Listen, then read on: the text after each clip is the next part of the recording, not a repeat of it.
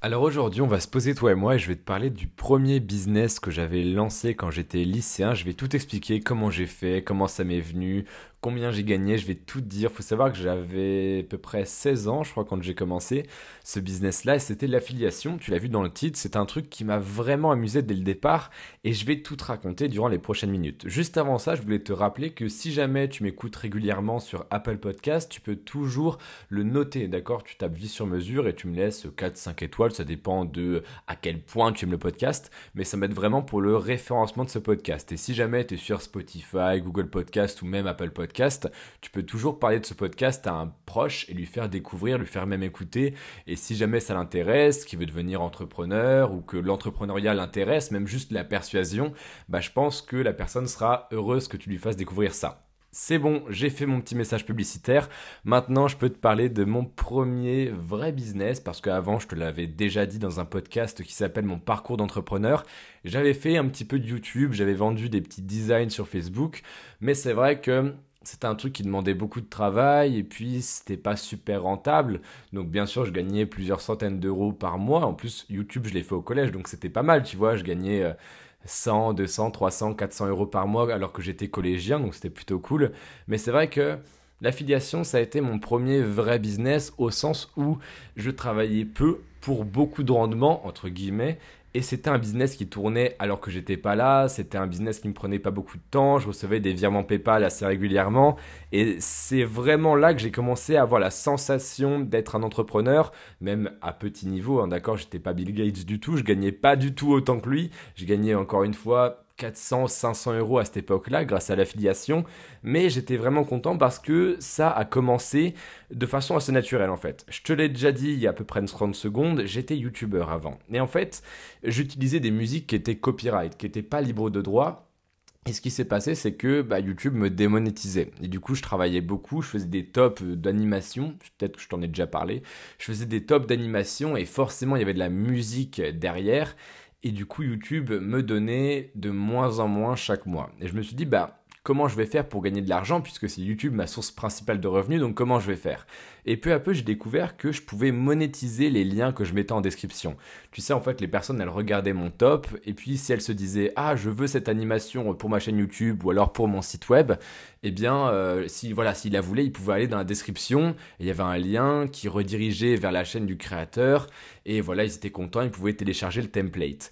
Et en fait, ce que j'ai fait, c'est que je me suis dit, bah, vu que YouTube me paye plus assez, je vais monétiser ces liens-là, les liens que beaucoup de personnes consultent quand elles veulent télécharger l'animation en question. Ce que j'ai fait, c'est que j'ai utilisé des URL shorteners. En gros, c'était un moyen de raccourcir les liens que tu mettais dans la description et à chaque fois que quelqu'un cliquait dessus, moi ça me reversait à peu près euh, voilà quelques centimes, mais vu que j'avais une grosse audience, je faisais plusieurs centaines de milliers de vues par mois, bah ça faisait beaucoup de monde, ça faisait vraiment beaucoup de monde et en plus, ce que je me suis dit, c'est que je pouvais aller encore plus loin et je sais que à peu près toute mon audience voulait se faire un petit peu d'argent, j'ai mis un lien qui permettait de s'inscrire au site que j'utilisais pour euh, raccourcir mes liens et gagner de l'argent quand les gens cliquaient dessus. Et en fait, les gens qui s'inscrivaient au programme qui voulaient faire pareil, eh bien tout ce qu'ils allaient gagner durant toute leur vie, j'allais en gagner à peu près 25 ou 30%. Et du coup, c'était vachement avantageux parce que je savais que parmi les personnes qui me regardaient, il y avait quelques personnes qui faisaient des, des tops comme moi et qui allaient du coup s'inscrire par mon lien et j'allais gagner 25% de ce qu'ils généraient. Et ce qui est génial, c'est qu'au début, j'ai commencé à mettre des liens comme ça sans me dire que ça allait vraiment prendre. Et au bout de quelques jours, j'ai reçu mon premier virement de 10 euros. Et c'était pas grand chose, on est bien d'accord, mais quand t'es collégien, et voilà, ouais, j'entrais dans le lycée à ce moment-là, quand t'es collégien, lycéen et que t'as 14, 15, 16 ans, je sais plus quel âge j'avais exactement, mais dans ces eaux-là, eh bien, quand en 3 jours, sans rien faire, tu gagnes 10 euros, t'es content, tu vois. Et en fait, ce qui s'est passé, c'est que de plus en plus de personnes ont commencé à cliquer sur mes liens. Ce que j'ai fait, c'est que j'ai changé les liens de mes vidéos les plus populaires qui avaient déjà plus de 300 000 vues pour mettre des liens euh, raccourcis, en fait, voilà, on peut dire que ça comme ça, des liens raccourcis qui allaient me générer de l'argent. Et ce qui s'est passé, c'est que j'ai commencé à vraiment bien gagner et je gagnais à peu près 300, 400, 500 euros, ça dépendait des mois. Mais quand tu es collégien et lycéen, je le répète, c'est vraiment le bienvenu. Et en plus, il y avait les personnes, donc les toppers, mes concurrents YouTube entre guillemets, qui ont commencé à s'intéresser à ce que je faisais, puisqu'ils ont vu que je mettais des liens bizarres, ils se sont dit mais attends c'est quoi ça? Et j'en ai eu quelques-uns, à peu près 5 ou 10 entre ces, deux-là, euh, entre 5 et 10, 10 euh, toppers concurrents, qui se sont dit mais attends mais qu'est-ce qu'il fait celui-là? En plus, vu que j'en parlais sur mon Discord à l'époque, je disais que j'avais un moyen de trouver de l'argent, enfin de gagner de l'argent avec mes vidéos, il y a eu beaucoup de gens qui se sont intéressés à ça. Et donc j'ai eu 5, 6, 7, 8, 9, 10 stoppers qui se sont inscrits par mon lien et qui ont commencé à faire la même chose, à mettre des liens raccourcis qui leur permettaient de gagner de l'argent. Et ce qui s'est passé, c'est que c'était un effet boule de neige parce que ces toppers-là ont aussi vu qu'elles pouvaient faire comme moi un programme de de référencement en fait. Et ces toppers-là ont commencé à remplacer leurs liens dans la description, leurs liens de téléchargement, par des liens raccourcis et ils ont aussi commencé à faire comme moi, c'est-à-dire à mettre un lien pour que les gens qui les suivaient, eux, puissent s'inscrire au programme qui permettait de raccourcir les liens et de gagner de l'argent. Et donc ça a eu un effet boule de neige parce que plus de personnes s'inscrivaient, plus de référencement j'avais et plus de parrains, je crois qu'on appelle ça comme ça, ou alors de filleuls, plus de filleuls j'avais qui me rapportaient des revenus. Ce qui s'est passé, c'est que j'ai commencé à mettre des liens comme ça sur toutes mes vidéos. Donc des liens raccourcis et des liens qui permettaient à mes concurrents de s'inscrire et ça a eu un effet réellement boule de neige, c'est-à-dire que de plus en plus, chaque jour, je gagnais plus que la veille pour finir avec à peu près, comme je te disais, 500 euros par mois alors que j'entrais tout juste au lycée. Et je peux dire que ça, je me suis dit, mais c'est ouf en fait. C'est ouf parce que je ne fais rien, je ne travaille pas et je gagne beaucoup d'argent. Et quand j'ai commencé à voir que les revenus s'essoufflaient un peu, puisque ma, chaîne connaissait une petite descente de vues, une petite descente d'audience, je me suis dit, aïe, là je suis habitué à mes petits 400-500 euros par mois, euh, je suis pas d'accord. Je ne veux pas gagner moins d'argent. Donc ce que j'ai fait, c'est que je me suis formé à l'email marketing. Et c'est pour ça qu'aujourd'hui, d'ailleurs, en partie, j'envoie un email chaque dimanche à ma liste email. Donc ça n'a plus rien à voir. Hein. C'est sur Fortumedia, j'envoie un email chaque dimanche. C'est parce que j'ai commencé très très tôt l'email marketing. Donc en seconde au lycée, j'ai commencé à envoyer des mails à des youtubeurs espagnols, portugais, anglophones qui faisaient des top 10 d'applications gratuites. En fait, les gens là, enfin les gens dont je te parle, les youtubeurs, ils faisaient des top 5 euh, d'applications craquées, de jeux vidéo à télécharger sur mobile, sur iPhone, sur Android, etc.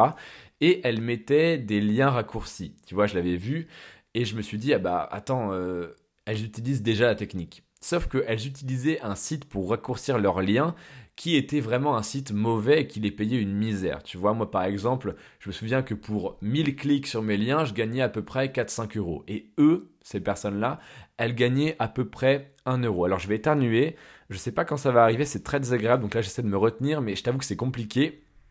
Voilà, je crois que c'est passé. Euh, Et euh, où est-ce que j'en étais? Oui, donc ces personnes-là utilisaient déjà des sites pour raccourcir leurs liens, sauf que ces sites étaient tout pourris et les payaient une misère. Donc ce que j'ai fait, c'est que j'ai commencé à envoyer des dizaines de mails chaque jour pour demander à ces personnes-là, bah ouais, j'ai vu que vous étiez en train d'utiliser ce site-là, mais est-ce que vous ne seriez pas plutôt intéressé par multiplier vos revenus par 4 en utilisant ce site-là? Moi, je suis ambassadeur de ce site-là, je travaille avec eux, et si vous voulez, c'est totalement gratuit, vous avez juste à vous inscrire et vous allez gagner à peu près 4-5 dollars, ou alors je me souviens, plus, c'était peut-être des euros, 4-5 euros à chaque fois que 1000 personnes cliqueront sur votre lien dans la description. Et ces personnes-là ont forcément intéressé puisqu'elles voulaient gagner plus et moi j'étais gagnant puisque je gagnais 25% de leurs revenus. Et ce qui s'est passé, c'est que je me suis retrouvé en seconde avec un revenu récurrent plus haut que le RSA ce qui était d'à peu près 500 euros, 600 euros par mois, puisque au final, avec l'email, avec ma chaîne YouTube, avec le programme de parrainage, je me suis retrouvé avec plein de sources de revenus grâce à l'affiliation, et ça m'a fait un petit empire à 14-15 ans qui était assez gros, assez conséquent, et je peux te dire que quand tu es au collège ou quand tu es au lycée et que tu commences à gagner autant grâce à Internet, tu es piqué. C'est-à-dire que tu as la fibre entrepreneuriale et tu pourras jamais bosser pour un patron. C'est pour ça que j'ai pas fait d'études, c'est pour ça que je suis pas fait pour le salariat. En fait, je pense que je suis tombé dans l'entrepreneuriat un peu trop tôt. Il y en a qui tombent dans la drogue, moi je suis vraiment tombé dans l'entrepreneuriat.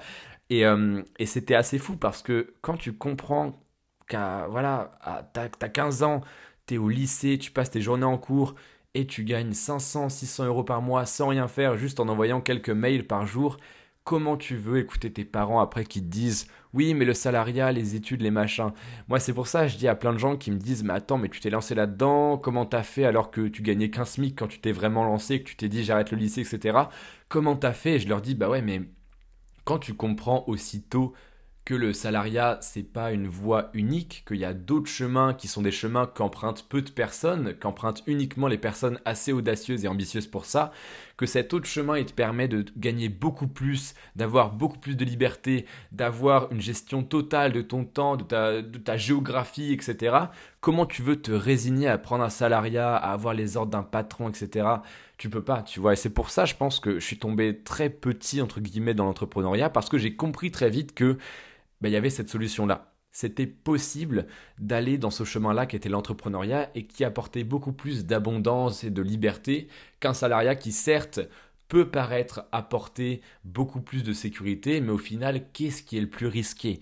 Et il faut se demander qu'est-ce qui est le plus risqué, parce que oui, c'est sûr que l'entrepreneuriat, à première vue, tu te dis oui, mais mes revenus sont pas stables, oui, mais ça peut s'arrêter du jour au lendemain.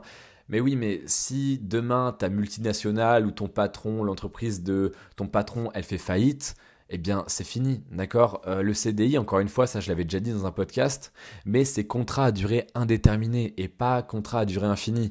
Donc qu'est-ce qui est le plus risqué entre prendre 100% de la responsabilité de sa vie, de ses revenus, de sa liberté, de son éthique de travail, etc.